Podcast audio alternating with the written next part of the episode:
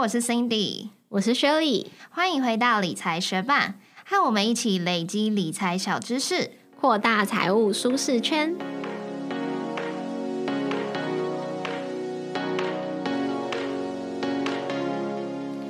在节目开始之前，我们想要先感谢一位透过赞助连结赞助我们的学霸，他的名字叫做坎普基小诸葛。他说：“加油！”谢谢坎普基小诸葛帮我们加油，我们会认真加油的。在今天这个超级大寒流、寒冷的冬天，我还是很努力的加油，从我家走到 Cindy 家来录音。也谢谢正在收听的你，节目准备开始喽。你有听过遛狗理论吗？有啊，就是说整体经济的成长就像是一个主人，个股的波动就像他遛的狗狗，虽然会跑来跑去，可是最终他们还是走了一样远的路。对，这个遛狗理论是由德国证券教父。科斯托兰尼提出了一个理论，他说，主人在走路的时候，小狗会在前面跑来跑去。那有时候小狗可能会跑得太远，但是它迟早都会跑回主人的身边。那这个主人就指的是总体的经济，那小狗就意指公司的股价。这位德国证券教父想表达的是，无论公司的股价是上涨还是下跌，最终它的股价都会回归于总体经济基本面的影响。那从这个遛狗理论，我们就可以知道总体经济的重要性。所以，我们今天就要来介绍一个总体经济的领先指标——采购经理人指数 （PMI）。透过观察 PMI 指数，就可以判断出景气是在扩张还是已经在衰退紧缩。PMI 指数的全名是 Purchasing Managers Index，中文称作采购经理人指数，其实就是每个月会请企业里面的采购经理填写问卷。将问卷的调查结果编制而成的指数，PMI 指数的范围在零到一百之间，通常五十趴会是一个代表性的分水岭。如果 PMI 指数大于五十趴，就代表景气处于扩张期；相反的来说，当 PMI 指数低于五十趴，则表示景气处于紧缩期。然而，制造业会有许多的存货，非制造业则比较没有存货概念，所以通常 PMI 指数就会将制造业以及非制造业分开编制成不同的指数。制造业 PMI 指数的英文称作 Manufacturing Purchasing Managers Index，那非制造业 PMI 指数英文称作 Non-Manufacturing Managers Index，则常常被缩写为 NMI 指数。那这两种指数给采购经理人填写的问卷调查项目不太一样，所以下面我们就会分开介绍。那我们现在说说制造业 PMI 指数。制造业 PMI 指数最早是由美国供应管理协会 ISM 开始编撰。那 ISM 从西元一九三一年就开始对外发表他们的调查报告，是最早创立调查 PMI 指数的机构。那之后其他国家也开始跟进，不过不同的机构对于 PMI 指数的编撰标准可能有所不同，因此以下我们都以 ISM 的编撰标准来介绍哦。制造业 PMI 指数的问卷调查中会包含十项指标，但并不是每一项指标都会纳入 PMI 指数的计算公式，其中只有五项扩散指标会透过计算之后编制成制造业 PMI 指数。那第一项扩散指标就是新增订单。当企业接收了新的订单之后，就要开始生产、订购原料或者是提供服务，所以新增订单就可以视为 PMI 指数调查中的领先项目。那第二项指标呢，就是生产，生产的数量是衡量厂商在受访的那个月的产出水准，相较于上个月的变化。第三项就是人力雇佣，人力雇佣的数量是衡量厂商。在受访的那个月雇佣的员工，相较于上个月的增减。那一般而言，企业往往会依据订单生产的状况，在决定投入人力的多寡。所以，人力雇佣的数量在 PMI 这五项扩散指标中具有比较落后的性质。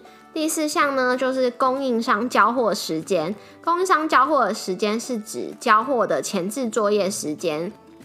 主要是反映目前的采购环境是买方比较有协商空间，还是卖方比较有协商空间。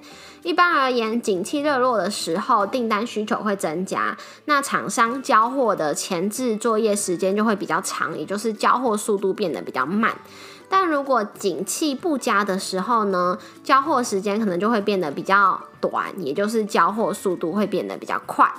最后一项扩散指标就是存货，存货的上升或下降没有绝对的解释方式。当存货上升的时候，有可能是因为销售不佳，然后货卖不出去，备料太多，存货就增加了。但也有可能是因为厂商对于景气的发展展望有乐观的看法，所以就会备比较多的存货来应应未来可能会提高的生产需求。所以存货这项指标的变化，还需要搭配其他指标一起观察理解。那刚刚有说到问卷中会调查十项指标嘛？除了上述讲的五项扩散指标以外，另外的五项还有包含客户存货、原料价格、未交货订单、新出口订单以及进口。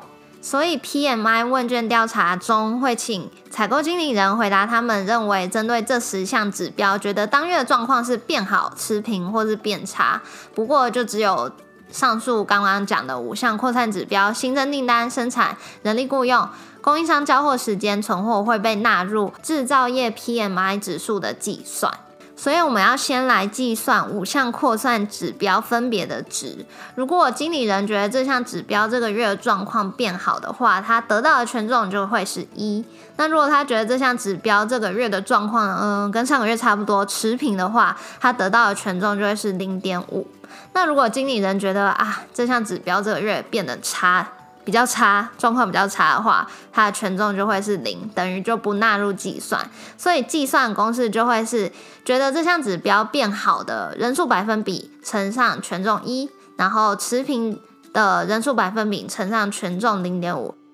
那现在你来计算看看，假设新增订单这项扩散指标有三十帕的人认为，在这个月新增订单状况有变好。所以就是三十趴乘以一，对。那有五十趴的人觉得新增订单这个月状况持平，五十趴乘以零点五。然后有二十趴的人觉得新增订单这个月状况反而变差了，那就是二十趴乘以零，所以加起来就是五十五趴。没错。那针对这五项扩散指标计算出来的值，ISM 也可能会做出季节性的调整哦。那最后将这五项扩散指标计算出来的值，依照它们的权重相乘之后，再汇总成最后的制造业 PMI 指数。目前每一项扩散指标的权重都是零点二。好，说了这么多计算方法呢，其实跟往常一样，我们可以不用自己计算，因为它的报告书上面都会帮我们直接算好。那我们也可以上 ISM 的网站上面来查询。嗯。那我们现在就直接来看看 ISM 二零二零年十一月的制造业 PMI 指数报告。如果学伴现在方便的话，也可以直接打开我们的部落格文章，边收看然后边收听我们的讲解，会更清楚哦。那这份报告书上面就有列出我们刚刚讲到的十项指标，还有最后的 PMI 指数。所有的指数以及 PMI 指数都会。列出他们在二零二零年十一月的数值，以及上一个月，也就是二零二零年十月份的数值，显示他们跟上个月比较过后的百分比变化、方向、变动速度以及趋势。从报告书上我们可以看到，二零二零年十一月制造业的 PMI 指数是五十七点五，那它上一个月，也就是二零二零年十月份的。指数是五十九点三，所以其实是下降了一点八个 percentage。不过整体的方向仍是呈现景气扩张，只不过它的变动速率有一点变慢。但是这个景气扩张的趋势其实已经持续了六个月了。那在这份报告书中，有一项想要特别提出来跟学伴们做介绍是。它在人力雇佣这项指标上面，它的方向显 contracting，也就是指这项指标的走向是紧缩的。那它的变动速度写 from growing，我们可以看到人力雇佣在二零二零年十月份的时候是五十三点二，到了二零二零年十一月份却降到了四十八点四，从五十以上掉到了五十以下，就代表。这个变动速度是从成长掉到紧缩的，所以它这边就会写 from growing。相信学伴们听到这里可能有点累了，就让我们用一个好消息来休息一下，跟学伴分享一个博客来的活动，就是呢，一月四号开始是博客来的黄金月，书籍百货下杀三折起；一月五号是线上国际书展开跑；一月七号博客来的会员日也会延长成两天，所以一月七号、一月八号两天都有全馆结账满一千再打八八折的优惠哦。而且更重要的是，博客来有提供理财学伴专属的折扣券，满五九九就现折五十块，可以用到一月底哦。总共有一千组，大家尽管拿，尽管用。领取折扣券的链接就在节目中的 show notes，不知道怎么点开 show notes 的学伴也可以去 Instagram 私讯我们哦。另外，博客来有帮我们设立理财学伴书单专区，集结我们选出的好书推荐给大家，链接一样在 show notes，供学伴们参考喽。刚刚我们有讲到 PMI 指数有分成制造业 PMI 指数跟非制造业 PMI 指数，非制造业 PMI 指数也被简称为 NMI 指数。那 ISM 是在一九九七年才开始公布 NMI 指数，因为服务业兴起的比较晚嘛。那 NMI 指数是以商业活动、新增订单数量、人力雇佣以及供应商交货时间这四项扩散指标综合编制而成的。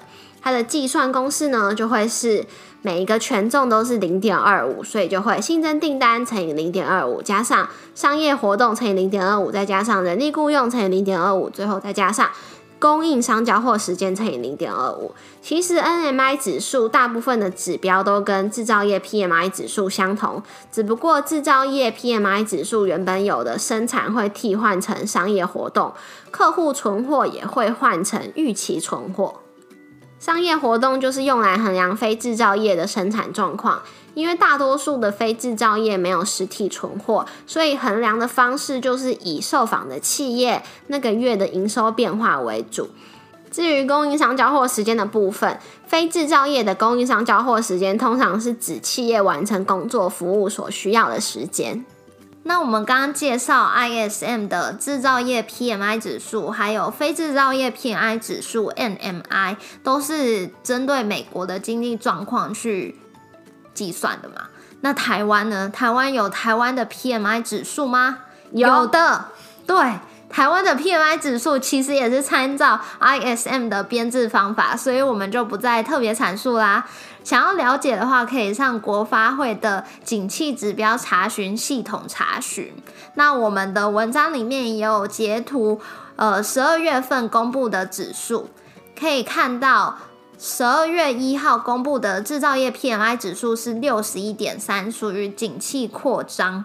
那也可以从走势图看到，从六月份到十二月都是在五十趴以上，所以其实这个走势已经持续了六个月啦。那再来，我们来看到 MMI 指数，十二月公布的 MMI 指数是五十五趴，也是属于在扩张的阶段。那也可以从走势图看到，MMI 指数从今年的六月份开始都一直在五十趴以上，所以这个走势也已经持续了七个月啦。在节目一开始的时候，我们就有讲到 PMI 指数以五十趴作为一个代表性的分水岭。通常 PMI 指数大于五十趴的时候，就表示景气处于扩张期；相反的来说，当 PMI 指数低于五十趴的时候，就表示景气处于紧缩期。但这也不是绝对，因为这个 PMI 指数是由填写问卷的经理人的看法统计而成的。不过总体来说，PMI 指数还是具有领先景气循环转折点的特性，因此观察 PMI 指数可以提供投资人更多景气判断的依据。另外，PMI 指数里面的人力雇佣这项扩散指标，也常常被拿来预测失业率以及非农就业人口的走势。谢谢你在忙碌的生活中愿意播出时间来和我们一起学习。如果你愿意支持我们，继续把理财学伴做得更好，邀请你在 Apple Podcast 帮我们打新留言，让这个节目被更多人听见。如果你身边也有想一起学习投资理财的朋友，欢迎你将理财学伴分享给他们。我们的网站上会有文字版的整理，如果想要收藏或是回顾，都欢迎你上去看看。网址是 moneymate 点 space 斜线 PMI，拼法是 M O N E Y M A T E 点 S P A C E 斜线 PMI，也可以从节目的简介中找到网址哦。理财学霸，我们下次见，拜。你知道 Google 键盘可以做那种融合表情吗？就是你可以按两个表情符号，然后把它合成一个。它那些很有创意哦，可是用 iPhone 不行，所以只有用那种 Android 系统的，然后再加上使用 Google 的表情。然后因为我男友他是用就是 Android 系统，然后用 Google 的。键盘，所以他就会帮我融合一些东西，然后我就很想要，所以我就把它存在我的照片里面。所以如果我想要表示那种表情的时候，对我还把它建立了一个项目，叫做赞赞表情。对，然后像他按一个餐盘加上一个长章鱼，就会变成章鱼手上有超多餐具，很可爱。对啊，这样你不觉得就这个画面很有大快朵颐的感觉？嗯嗯嗯。然后就还有一些就是那种。眼睛是横线，然后再加上那个鼻孔喷气，因为它本来是分开的两个，然后就可以更表示自己可能对别人的不爽。然后还有这种就是用委屈的脸，有吧？这个没有，这个委屈的脸跟爱心是分开的，加在，然后这个是那个怀疑的表情，再加上爱心就变成这个爱心眼睛，这很不错哎。对啊，所以我就会。有时候我想要一个，然后但是我之他之前没有用过，所以我没有存，我还会指定说，哎，这个加这个，然后叫他传给我，然后就把它存起来，然后我就会马上用。反正觉得夸张哦，你看，而且这个这个庆祝的，哦，对，我觉得它融合的很好，哎，就是它不是套公式的，它感觉每一个都是设计过的。可是，所以 Google 的键盘可以直接打出这个表情符号吗？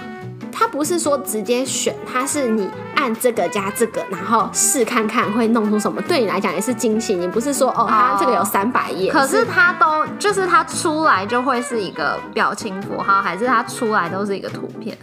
他们看到是表情符号吧，然后我们看到是就有点像我们那个 Memoji，嗯，就我们如果在讯通讯软体里面传会变成图片，了解。嗯，啊，反正这些。哦，你看这个章鱼，然后喷气超可爱。反正我们现在讲的东西，在收听的学伴应该差不多什么的。不过节目上架的时候，我会发在现实动态跟你们分享。好哦。